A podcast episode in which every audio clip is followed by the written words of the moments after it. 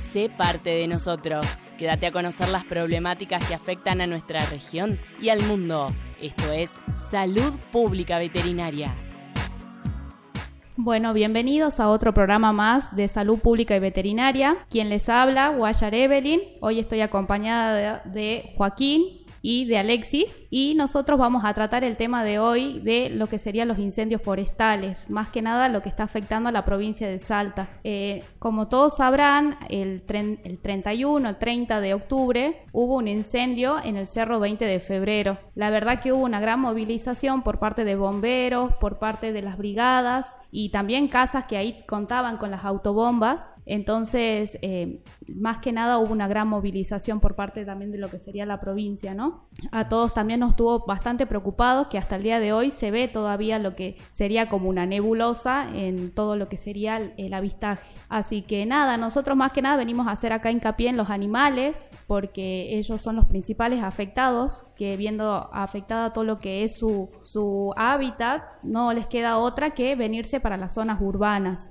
Entonces todo lo que serían zarigüeyas, zorritos, corzuelas, están huyendo hacia las zonas urbanas y bueno, más que nada nosotros acá venimos a hacer hincapié de cómo se debe proceder ante eso, porque por ahí uno por querer dar una mano eh, está cometiendo el, error de meterlos directamente al cautiverio, que no es algo que está del todo bueno, sino más bien nosotros queremos reintroducirlos a su hábitat y no mantenerlos en, un, cautiverio o lo que sería una Así que acá Joaquín nos va a venir a comentar más bien cómo debemos actuar ante estos casos y a quién debemos recurrir, ¿no? Hola, buen día. Sí, mira, yo la verdad es que por, por este incendio hubo muchos animales que obviamente huyeron de donde ellos habitaban normalmente. En caso, yo quiero aclarar, en caso de ellos los animales ya tienen un sentido ya por aparte, por ende que apenas ya haya un, algo de incendio o alguna catástrofe, ellos lo sienten mucho más antes que nosotros.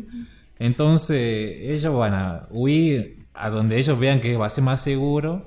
Y bueno, y lamentablemente van a morir algunos animales y otros no, pero ellos siempre van a tratar de sobrevivir. Y bueno, yo quiero dar una recomendación que ya viene esto de hace bastante, ya que nos explicaron acá nosotros, nuestros profes de fauna, que en caso de que un animal se encuentre escondido, pero ya fuera de peligro de ese incendio, no, no hay que agarrarlo nada porque lo estamos quitando de su hábitat. Y al ser eso, más adelante no se va a poder reintroducir lamentablemente. Sí, aparte eh, teniendo en cuenta de que uno ve a la, a la corzuelita, ve al zorrito muy chiquitito, indefenso, y es como que en cierto sentido a uno le da ternura y le da ese instinto de querer cuidarlo, ¿no? Sí. Pero no se dan cuenta que lo están condenando, digamos, al cautiverio. Si bien contamos nosotros con una reserva de fauna, en donde tenemos ahí a la jefa, Luciana Borelli, y ella está a disposición, ¿no? Pero bueno, tampoco es la idea meterlos a todos en cautiverio. Claro, porque la verdad no, ya no va a volver a ser lo mismo de antes. Y bueno, la recomendación sería que ellos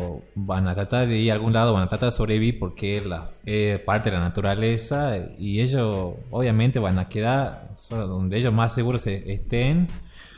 Y bueno, eso es la recomendación a la gente, que dejarlo, que ellos van a sobrevivir como sea, pero van a sobrevivir. no intervenir nada, digamos. Sí, sí. En caso que tengan ya como sería herida extrema, ya, bueno, hay tratar de ayudarlos, pero lo más posible que ellos vuelvan a su hábitat normal. Claro, más que nada teniendo en cuenta del, digamos, el, gran porcentaje de quemaduras que tengan en su cuerpo, ¿no? Porque por ahí si tienen unas pequeñas lesiones no es tan recomendable, ¿no? Es verdad. Y en el caso este del incendio del cerro del 20 de febrero, no se sabe bien aún por qué comenzó, ¿no? ¿Qué pasó? la, verdad? la verdad no se sabe y estamos todos así como en la expectativa de ver si fue algo provocado o si fue algo, como dicen muchos, por el tema del calor que está haciendo en la zona. Eh, a diferencia también del incendio que hubo ahora hace unos días acá en, en, Orán, ¿fue? Eh, así que Alexis, a ver, comentame un poco qué sabes de, ese incendio. Eh, bueno, como ya se están viendo en las noticias, hace poco se están incendiando grandes zonas de hectáreas en la parte de Orán y se cree que fue por la quema de caña, como suelen hacer para, para limpiar malezas, prenden incendios que en teoría son controlados. Se ve muy común. O a veces cuando va por la ruta ve mucho pato seco y después ve grandes porciones que están quemadas. Y generalmente lo hacen para limpiar malezas y, y, después que vuelve a crecer. Pero en teoría son controlados y se cree que el que empezó en Orán eh, fue por eso. Se decía que era un sojero, ¿no? El que había iniciado el incendio. Se decía, pero todavía no se sabe con certeza qué fue la causa. Y, y ahí, siguiendo con lo que decía Joaquín, el tema de la fauna, sí es verdad que estos incendios a grande escala, así como que el que hubo en Corriente, eh, eh, cubren muchas regiones o hectáreas, se diría, y la mayoría piensa que estos incendios va a terminar matando muchos animales. y la verdad que el, como decía Joaquín, tienen un instinto de supervivencia y nos contaba nuestro profesor de fauna por experiencia, porque él fue a ayudar, que la cantidad de animales muertos por el incendio fue poca y era raro verlo. Y también de los animales que terminaban escapando hacia las zonas urbanas también era raro. Por eso en ese sentido uno tiene la intención de, como decir, hubo un incendio, ve a los animales asustados y quiere ayudarlo, y es contraproducente en ese sentido. Claro, y más que nada es la preocupación de la gente, ¿no? Hacia los animales, cuando en realidad la realidad es otra, digamos, eso es lo que se está viendo, ¿no? Así pasa, sí. Así que no, la verdad que eso de lo que pasó en Orán, dicen que también están reclutando a, diferentes provincias también a que ayuden, y bueno, nosotros más que nada acá lo que queremos inculcar es que la gente trate de si bien involucrarse, eh, si cuentan con autobombas o gente que tenga contactos para que puedan controlar ese incendio, estaría bueno que lo hagan, ¿no? Sí, es verdad. Pero con los animalitos, la verdad que no hay muchas estadísticas de que le está afectando. Sí, va a haber un desplazamiento grande, pero bueno, en algún momento se va a poder volver a acomodar, ¿no? Claro, sí, poner también el caso ya por aparte que sería, bueno, de los animales terrestres ya, que sería de tierra ponerle como los zorros, la, ¿cómo se llama? las corzuelas. Las corzuelas, las zarigüeyas, todo eso son animales terrestres. Y ellos van ahí, pero también nos estamos olvidando de la parte de las aves. Ahora acá en Salta hay una sobrepoblación de tucanes. Mira. Y, y todo lo otro, ponen el pato, gallinata, gallineta, la, ¿cómo se llama chica? Ah, pavos reales.